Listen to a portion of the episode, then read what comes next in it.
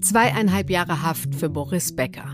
Das war am vergangenen Freitag am frühen Abend die Eilmeldung, die durch alle Medien ging. Die große Tennislegende, unser Bobbele, geht tatsächlich in den Knast. Ich muss zugeben, auch ich war hin und her gerissen zwischen Mitleid und dem Gedanken, naja, schon okay, er hat ja auch ganz schön Mist gebaut.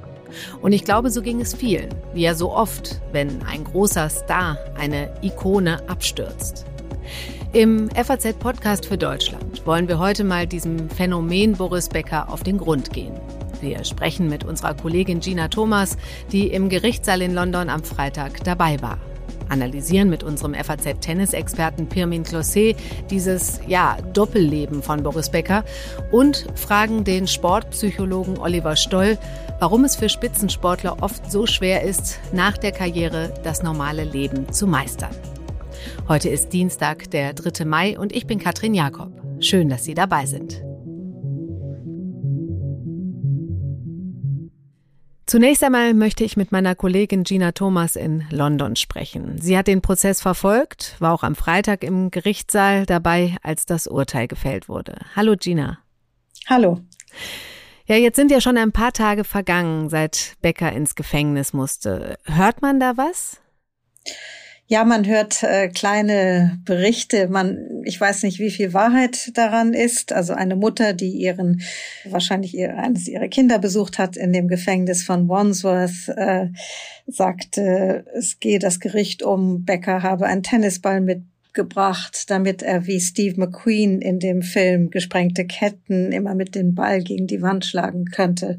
Und ansonsten hat man von einer ehemaligen Gefängnisleiterin gehört, dass Becker sich vielleicht als äh, Fitnesslehrer bewerben sollte, weil das sehr beliebt sei in Gefängnissen. Das ist ja vielleicht gar keine so schlechte Idee. Er sitzt in Wandsworth, das haben Sie gerade gesagt. Was ist das für ein Gefängnis? Das Gefängnis ist ein Kategorie B Gefängnis, das heißt ein Gefängnis von ziemlich hoher Sicherheit. Es wird aber auch für Untersuchungshaft benutzt. Und bei Becker ist es so, dass er dorthin gebracht wurde aus dem Gericht mhm. und muss jetzt wohl einige Tage in einer Einzelzelle äh, schlafen, auch wegen Covid, mhm. in einem Trakt, der zur Einweihung äh, dieses ganzen Gefängnislebens äh, benutzt wird. Okay. Und erst dann kommt er unter die allgemeine Gefängnisbevölkerung, wobei damit gerechnet wird, dass er in Kürze in ein Kategorie C Gefängnis verlegt wird, wo eine niedrigere Sicherheitsstufe herrscht. Mhm, also das heißt, er wird auch mit den normalen, nicht berühmten Insassen zusammensitzen. Ja, also dass man kann, glaube ich, äh, darum bitten, dass man in einen Sonderbehandlungsflügel kommt. Da sind aber vor allem Sexualverbrecher und äh, ein ehemaliger Häftling, der selber prominenter war, hat ihm geraten, das nicht zu tun. Mhm. Sie waren ja am Freitag im Gerichtssaal. Erzählen Sie doch mal, wie haben Sie diesen Tag erlebt? Es war ein großer Auftrieb vor dem Gericht, äh, vor allem mit äh, deutschen Fernsehanstalten, mhm. aber auch die britischen Zeitungen, die während des Prozesses eigentlich sehr wenig dabei waren, aber natürlich für diesen Tag im Gericht mhm. waren. Um kurz vor fünf unserer Zeit äh, wurde ja das Strafmaß bekannt gegeben. Da hatten alle drauf gewartet. Erzählen Sie mal, wie lief es danach ab? Wie waren die Reaktionen im Gerichtssaal? Wie waren die Reaktionen von Boris Becker?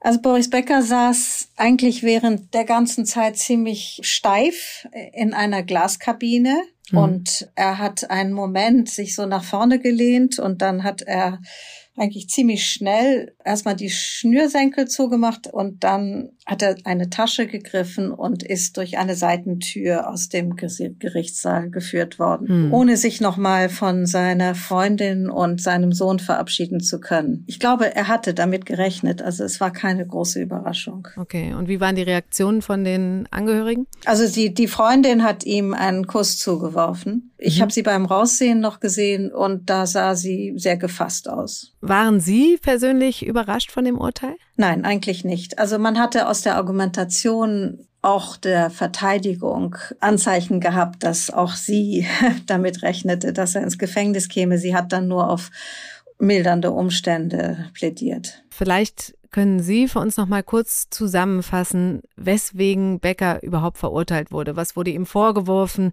In welchen Punkten wurde er letztlich schuldig gesprochen? Ihm wurden 24 äh, Punkte vorgeworfen, den Insolvenzverwaltern und damit auch den Gläubigern Vermögenswerte vorenthalten zu haben. Und er ist in vier Punkten für schuldig befunden äh, worden.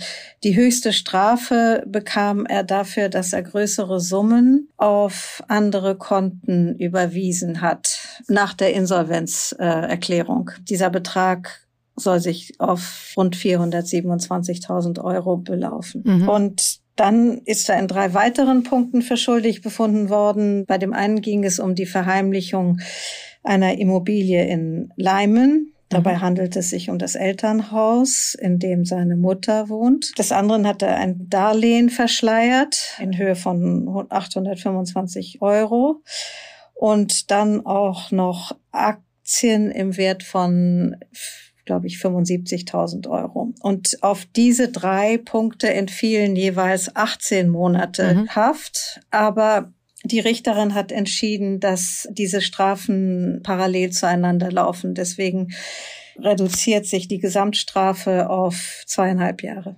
Ah ja, okay.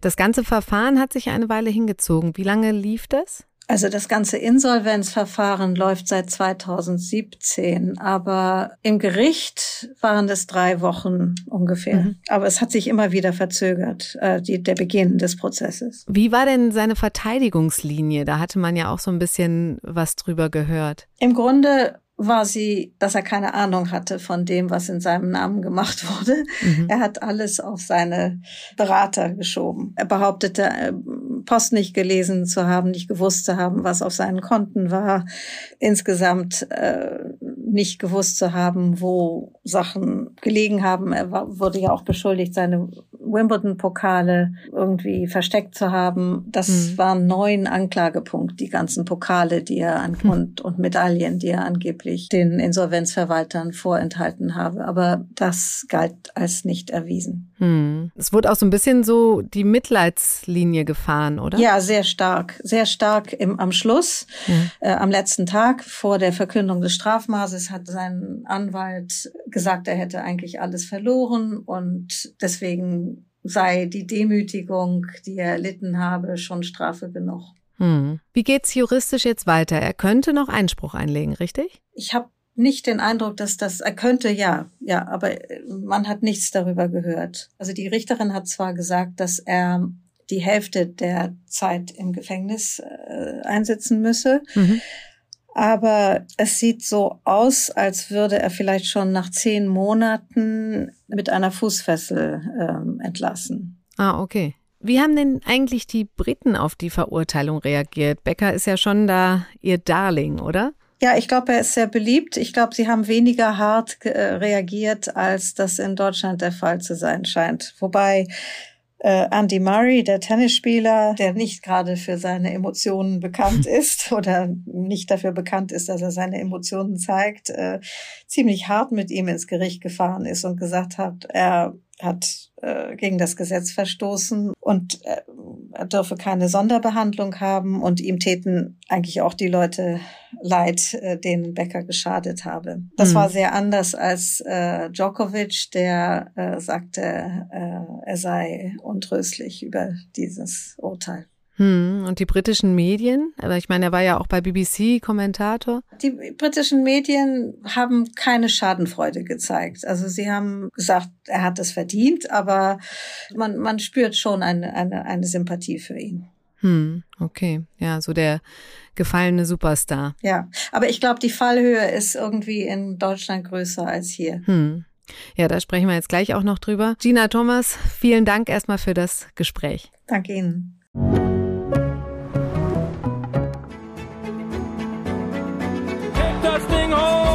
Einmal in deinem Leben. Heb es hoch, heb es hoch, heb es hoch. Das kann Gold sein. Das kann sein, die Goldmedaille. Es ist Gold. Und schon ist er wieder da. Aus der Passage heraus in aller Elektrizität, mit aller Schubkraft, Begeisterung und Freude. Unerreichbar, unerreichbar für Kevin Curran. Der Wimbledon-Gewinner 1985 heißt Boris Becker. Unser größter Tennisheld aller Zeiten steht offenbar vor der Pleite. Ein Gericht in London hat Boris Becker jetzt für bankrott erklärt. Seine Wimbledon-Krawatte sollte dem Ex-Tennisstar Glück bringen. Doch nun wird er die nächsten zweieinhalb Jahre hier verbringen, im Wandsworth Prison in London. Noch am Abend wurde er direkt vom Gerichtsgelände mit einem Gefangenentransporter in den Knast gebracht. Ja, steiler Aufstieg, Tennismärchen, steiler Absturz. Ich persönlich kann mich noch genau erinnern, ich habe das Wimbledon-Finale damals 1985 als Kind in einem Hotel im Urlaub verfolgt. Draußen Traumwetter, alle saßen vor dem Fernseher, haben mitgefiebert und mitgejubelt. Das war schon, muss ich zugeben, was ganz Besonderes und auch der Tennis-Hype, der danach kam. Bei mir in der Leitung ist jetzt mein Kollege Pirmin Closet. Er ist bei uns in der FAZ Sportredaktion der Tennisexperte. Pirmin, du bist zu jung, um den Wimbledon-Sieg und Beckers Karriere direkt mitbekommen zu haben. Aber was verbindest du denn mit Boris Becker? Ja, mit Boris Becker verbindet eigentlich gefühlt jeder Deutsche ja irgendwas. Und das ist auch so ein bisschen das, was ja zeigt, was sein, sein damaliger Wimbledon-Sieg und die Zeit danach eben ausgelöst hat, weil man muss ja im Rückblick feststellen, die Sportart Tennis, äh, so zumindest auf dem Leistungsniveau, gab es in Deutschland eben äh, bis zu Boris Becker gar nicht so richtig, bis zu Boris Becker und dann eben auch Steffi Graf, die durch einen Zufall eigentlich ja fast in dieselbe Zeit fiel mit ihren mhm. großen Erfolgen. Und ähm, ich persönlich verbinde dann mit Boris Becker als äh, ein Mensch, der 1989 geboren ist, sprich erst nach seinen, seinen ersten Wimbledon-Siegen und dann auch seine aktive Zeit eigentlich nur noch ähm, maximal so ganz am Rande noch mitbekommen hat. Ja, zum einen dann eben die Zeit danach, die ja sich hauptsächlich dann abseits des Tennis und irgendwie im Boulevard abgespielt hat. Und dann aber äh, auch wieder die Zeit, wo ähm, seine Rückkehr in den Tennissport eigentlich vollzogen war und wo er dann ähm, wieder im Tennis als Trainer, als Kommentator und äh, Berater teilweise auch aufgetaucht ist und dort eben dann nochmal ein ganz anderes Bild hinterlassen hat als das, was jetzt vorher mir vermittelt worden war. Und eine lustige Anekdote, die ich eigentlich dann auch immer ganz gerne erzähle, ist, dass ich irgendwann mal festgestellt habe, dass das Bum-Bum-Eis, das ich in meiner Kindheit regelmäßig gegessen habe und geliebt habe, wie so viele Kinder, dass das ursprünglich auf Boris Becker zurückgeht und dass das von Bum-Bum Becker abgeleitet oh, ja. wird und einen Tennisschläger darstellen soll, was mir natürlich überhaupt nicht bewusst war als Kind, äh, was aber auch wieder zeigt, er hat Spuren hinterlassen in Deutschland und im Tennis auf jeden Fall. Ja, wenn wir jetzt mal zu letzten Freitag springen. Äh, Becker muss in den Knast. Der schwärzeste Tag im Leben des Boris Becker. Und du hast ja gerade schon mal ein bisschen angedeutet, die Zeit dazwischen. Könntest du vielleicht für die, die das nicht so verfolgt haben, mal zusammenfassen, was da eigentlich passiert ist, auch vor allem diesen finanziellen Absturz? Ja, grob, grob zusammengefasst, äh, ein, ein wilder Ritt durch, durch 30 Jahre ja fast, hat er eben in seiner jungen Karriere schon sehr, sehr viel Geld verdient, hat dann mit äh, Ion Tiriak einen äh, sehr findigen Manager bekommen, der ihn wirklich unheimlich erfolgreich vermarktet hat und ihm eine ganze Menge Geld äh, schon eingebracht hat während seiner aktiven Zeit. Und aufbauend auf äh, diesem Geld hat er dann nach dem Karriereende 1999 sich zunächst mal so ein bisschen vom Tennis entfernt und versucht, sich auch so ein bisschen so ein Image zu geben als ein erfolgreicher Geschäftsmann. Er hat da verschiedene Deals wohl ähm, ja, eingefädelt, die in Summe schlecht für ihn liefen, hat dann Schulden angehäuft, die letztlich so irgendwann nicht mehr zu leisten waren und das ist es jetzt letztendlich, was zu dem Insolvenzverfahren ge geführt hat und das jetzt auch ultimativ dazu geführt hat, dass er ins Gefängnis muss. Ja, wenn man sich jetzt auf die Suche macht, wie es so weit kommen konnte, wir sprechen auch später noch mit einem äh, Sportpsychologen darüber, aber er selbst hat in der Fernsehdoku der Spieler einen Satz gesagt, der vielleicht entscheidend ist. Seit über 30 Jahren lebe ich öffentlich. Dafür zahlt man einen Preis. Das ist ja vielleicht genau das Missverständnis. Ich war noch nie euer Boris. Noch nie. Ich war immer bei mir. Und wenn einer ein Recht hat, das zu sagen, dann waren es meine Eltern oder meine Schwester oder meine Freunde oder meine Kinder. Sonst keiner. Und da war immer dieses Missverständnis seit über 30 Jahren. Ich bin nicht euer Boris. Und ihr müsst euch nicht Sorgen zu machen, weil ich bin, mir geht's gut, ich bin erwachsen. Er wird also von allen vereinnahmt als ihr Boris. Ist das vielleicht auch ein Grund, warum er dann so in der Öffentlichkeit stand und so, das so schief gelaufen ist? Also das ist, glaube ich, ein ganz entscheidender Aspekt, der seine Persönlichkeit wirklich geprägt hat, wer ihn in den letzten Jahren, so wie ich, öfter mal eben auch im Tenniskosmos mitbekommen hat, wer ihm da begegnet ist, der hat auch mitbekommen, wie wichtig ihm wirklich ähm, dieses Ich bin nicht euer Boris, ich bin der Herr Becker äh, wirklich ist, was mhm. er gefordert hat und in solcher Form eigentlich nur im Sport, nämlich im Tennis bekommen hat, ist Respekt letztendlich. Und ich habe Situationen mitbekommen, wo die äh, kumpelige Art von TV-Reportern ihm so gegen den Strich ging, äh, die ihn halt angesprochen haben mit hier, Boris, können wir nicht mal eben kurz ein Interview äh, machen und so weiter, die er zurechtgewiesen hat und sie darauf hingewiesen hat, ich, sie kennen mich nicht, ich bin nicht ihr Boris, ich bin der Herr Becker.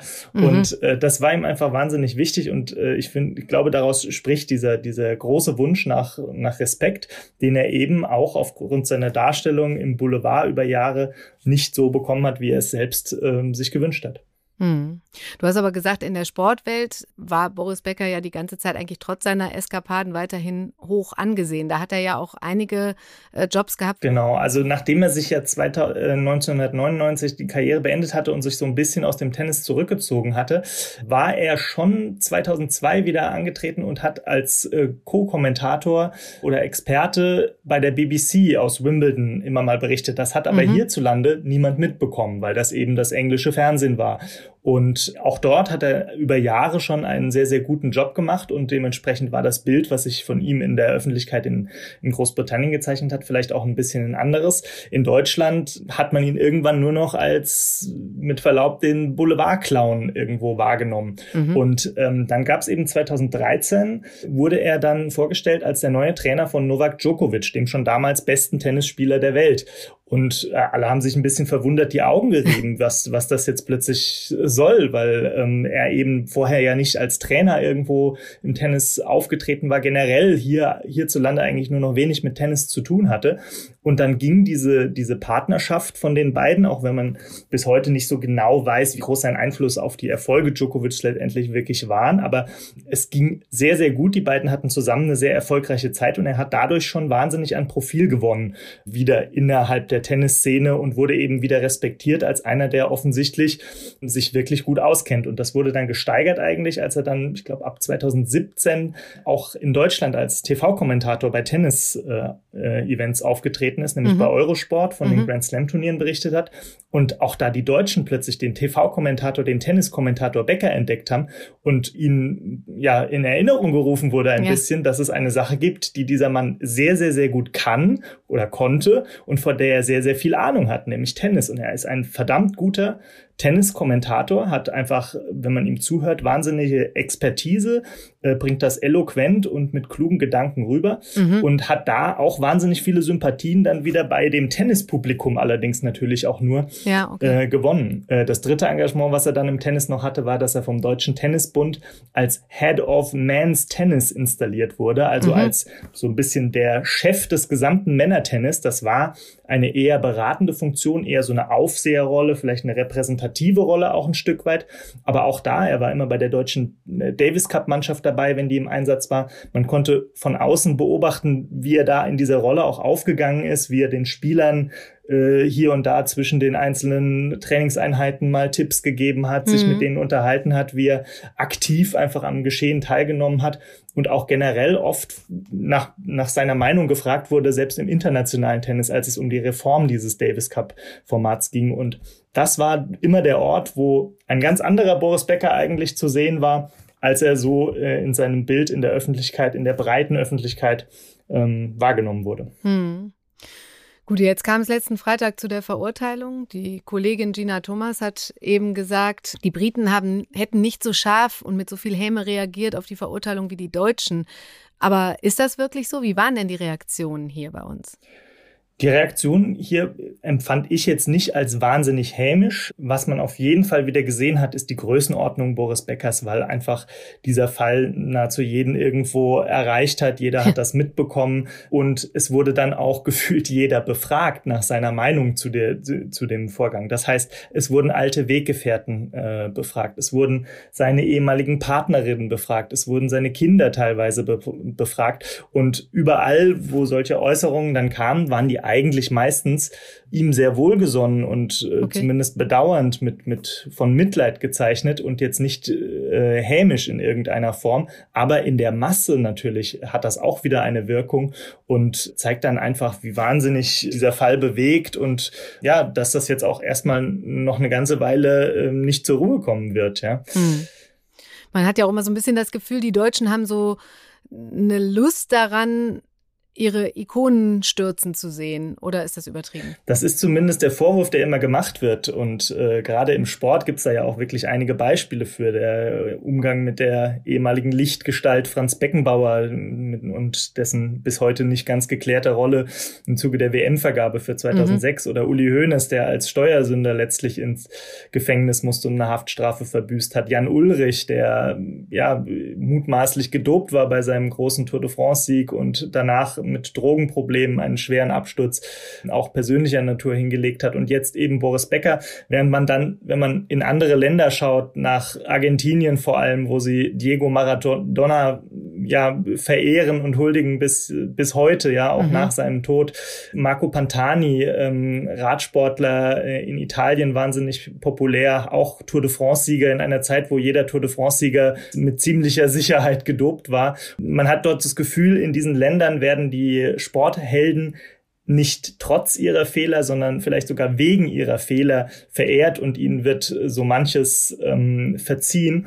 Und ich glaube schon, dass die Deutschen da ein bisschen anders ticken, aber ich glaube nicht, dass es eine besondere Lust am Fall ist. Das sieht man auch jetzt an den Reaktionen auf das Urteil Boris Becker. Es ist einfach nur, es werden keine anderen Maßstäbe angelegt mhm. an die Helden. Und wenn ein, äh, eine Person wie Boris Becker oder auch zuvor ein äh, Uli Hoeneß sich objektiv falsch verhalten haben vor dem Recht, dann wird äh, ja es eben auch verlangt, dass sie genauso zur Rechenschaft gezogen wäre, werden, wie es bei jedem anderen der Fall wäre. Ja, das klingt schon recht deutsch. Ähm, was denkst du, wenn wir jetzt nach vorne schauen? Kann Boris Becker zurück in die Tenniswelt? Hat er eine Zukunft im Tennis? Ich denke auf jeden Fall, dass er eine Zukunft im Tennis hat. Zum einen, weil, ähm, wie ja gerade eben schon angesprochen, sein Know-how in diesem Bereich einfach wahnsinnig hoch ist. Entscheidend dafür wird allerdings sein, wie er jetzt mit dem Urteil umgeht, weil was auffällt ist, dass er bisher, das hat auch die äh, Richterin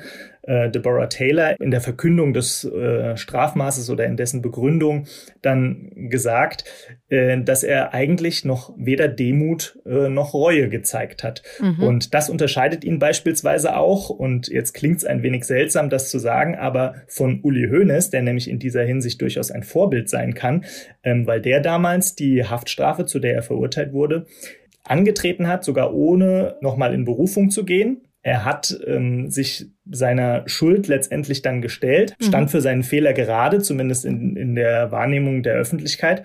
Und was vorher undenkbar war, nämlich dass Uli Hoeneß tatsächlich ins Gefängnis gehen würde, ist dann tatsächlich passiert. Ja. Und äh, er hat im Nachhinein, dadurch, wie er damit umgegangen ist mit der Situation, hat er letztlich sogar wieder im Ansehen im Öffentlichen ein bisschen gewonnen, nach meinem Eindruck. Pirmin, vielen Dank für deine Zeit. Bitteschön. Ich spreche jetzt mit Professor Oliver Stoll. Er ist Sportpsychologe, arbeitet als Coach für Einzelsportler und Teams. Hallo, Herr Stoll. Hallo, grüße Sie. Herr Stoll, was denken Sie als Sportpsychologe über die Geschichte und den Absturz von Boris Becker? Ein Drama. Es ist eine tragische Geschichte. Auf alle Fälle. Es gibt da mehr Beispiele als nur Boris Becker mhm. von klasse äh, Sportlern, tolle, tolle Sportler, die viel erreicht haben in ihrem Leben und dann ähm, sozusagen abgestürzt sind. Das gibt es immer wieder mal. Die Gründe dafür sind sehr vielschichtig. Mich mhm. persönlich hat es schon auch sehr berührt, weil er so ungefähr alt, so ungefähr, so ungefähr genauso alt ist wie ich und äh, seinen Lebensweg ja äh, von Anfang an ganz gut verfolgen konnte.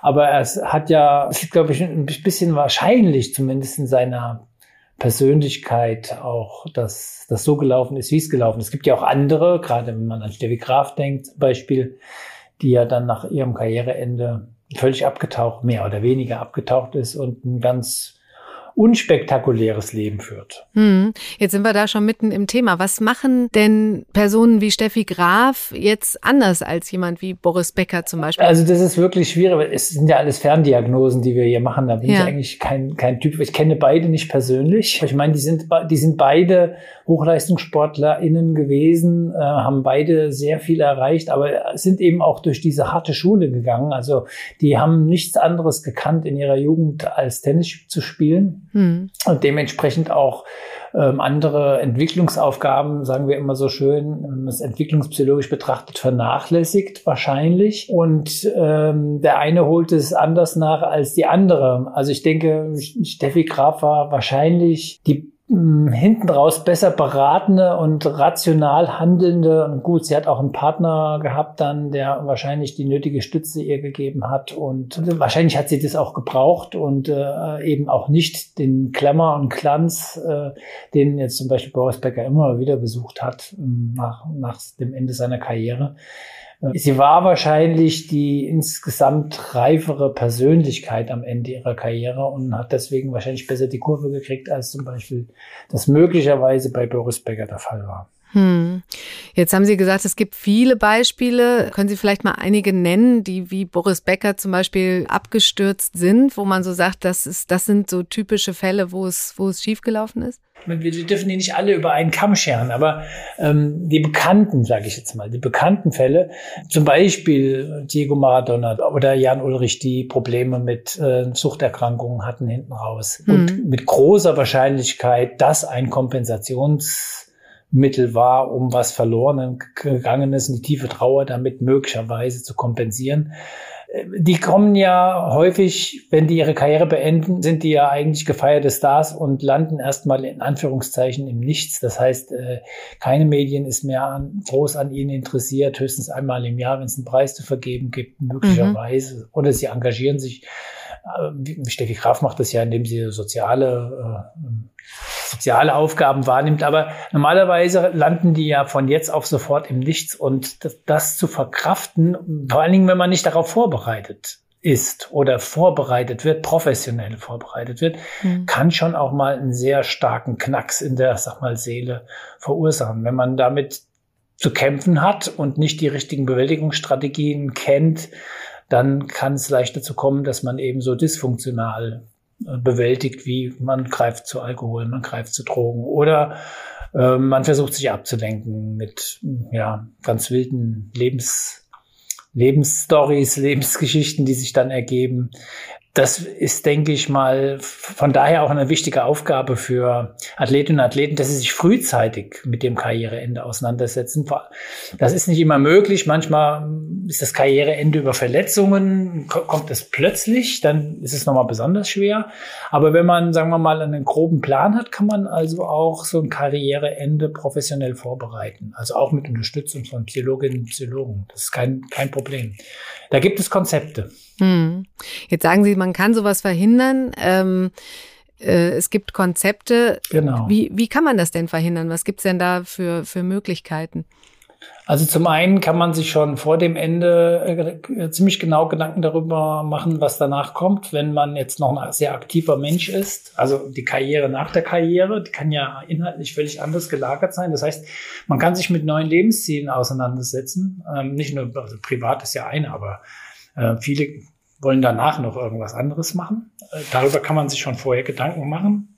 Wo soll es hingehen? Mhm. Vielleicht mhm. durchaus auch noch mal eine Fortbildung, Ausbildung, wie auch immer. Also, mhm. dass man das vorher bespricht und dann eben auch schon mal mental simuliert, wie das sein wird, wenn man nicht mehr ähm, in der Öffentlichkeit steht. Hat ja auch seine guten Seiten. Manche äh, erleben ja dadurch auch einen besonderen Druck, äh, wenn, wenn die Öffentlichkeit ständig auf einen schaut und äh, was man tut und äh, wo man versagen kann, möglicherweise. Also aus solche Szenarien kann man auch mal mental simulieren mit ihnen und auch der, einen positiven Ausgang mental simulieren mit ihnen. Das hilft dann, Strategien zu entwickeln, Bewältigungsstrategien zu entwickeln, die man dann ziehen kann, wenn man sie braucht, also wenn es dann ernst wird. Hm. Jetzt hat man bei Boris Becker das Gefühl, nach dem Karriereende stand er noch genauso in der Öffentlichkeit. Und was ich da so besonders finde, und äh, vielleicht ist das ja auch eine Ausnahme, man hat ja fast das Gefühl, dass die Menschen alles persönlich genommen haben, was er gemacht hat. Ja, also ich würde vermuten, dass er das ja auch wollte, also weiter in der Öffentlichkeit stehen. Das ist jetzt natürlich nur eine Vermutung, aber ansonsten hätte er sich ja nicht so verhalten, wie er sich verhalten hat. Ja. Und von daher lässt sich das ja dann auch gar nicht verhindern, dass dann Öffentlichkeit auf einen schaut, äh, dass man bewertet wird von Öffentlichkeit. Jetzt hat er ja erstmal viel Zeit, alleine zu sein so tragisch das ist. Und er ist ja raus aus der Öffentlichkeit. Vielleicht hilft ihm das sogar. Kann durchaus auch vielleicht für ihn eine Zäsur sein, die ihn wachsen lässt, wenn er wieder zurückkommt. Also sozusagen so, so ein Cut für einen Neuanfang. Könnte sein. Also resilient genug, schätze ich ihn ein. Mhm. Also aus Krisen gestärkt hervorzugehen, weil Krisen erlebt man als Sportler immer wieder mal. Entweder äh, läuft es nicht so, wie man sich vorstellt, oder ist verletzt und muss zurück. Mhm. Wenn er die richtigen Lehren daraus zieht, denke ich, kann das durchaus passieren. Hm. Mhm. Das ist ja jetzt schon alles lange her, die Karriere von äh, Boris Becker. Äh, wie ist das?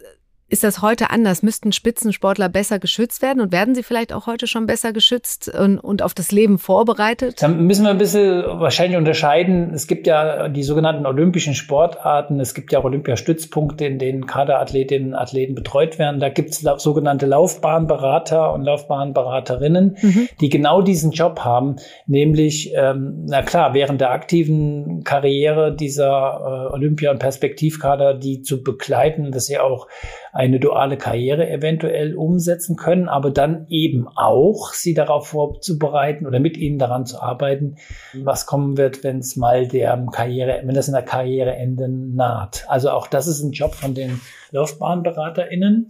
Auch zum Beispiel der, der Umgang mit Geld? Also wenn es ein guter Laufbahnberater ist, auch das, ja, durchaus. Also ganz einfache Aufgaben. Mal selbst eine Überweisung tätigen, zum Beispiel. Ja, also äh, Sie müssen sich mal überlegen, den Nachwuchsleistungszentren der Fußball-Bundesligisten, äh, wo die jungen Leute schon wie Superheroes behandelt werden, weiß ich von meinen Absolventen meines Studiengangs, die jetzt dort arbeiten, dass die 16, 15, 16-Jährigen nicht mal wissen, wie sowas ja, geht. Ja. Also online Geld überweisen. Also ganz einfache Aufgaben, ähm, ja, weil die eben komplett da im Tunnel sind und bestimmte Aufgaben gar nicht mehr wissen, wie man sie erledigt, äh, die eigentlich wichtig sind, äh, ja. um lebensfähig zu sein, wenn mal die Karriere vorbei ist. Also sinnvoll wäre es, auch im Profibereich ähm, Beraterinnen, Berater zu haben, professionell Ausgebildete, die denen dort zur Seite stehen können. Also hm. ich halte das für eine e-, extrem gute Idee. Was würden Sie denn jetzt Boris Becker mit auf den Weg geben? Er wird sich sicherlich, ich kann mir es vorstellen, zumindest, also er wird ja dort auch Besuch bekommen und er wird sich austauschen können mit Menschen, die ihm nahestehen, ähm, gegebenenfalls äh, jemanden zu treffen, der ihm dabei hilft, ähm, diese Nachkarriere, also wenn er jetzt wieder zurückkommt aus England äh, oder aus, aus seiner Haftstrafe, ähm, das kann man jetzt also wenn, dann jetzt kann man mhm. das gut vorbereiten. Und das würde ich ihm durchaus empfehlen, nicht gleich morgen, aber kann ja mal, äh, ich würde ihm empfehlen, darüber nachzudenken und gegebenenfalls dann sich professionelle SportpsychologInnen oder Sportpsychologen oder muss ja nicht immer, ist ja nicht mehr im Sport, also jetzt sagen wir als Athlet ja. unterwegs, aber ja. psychologische Coaches mal in Betracht zu ziehen. Würde ich ihm mit auf den Weg geben, auf alle Fälle. Herr Stoll, ganz herzlichen Dank für das Gespräch.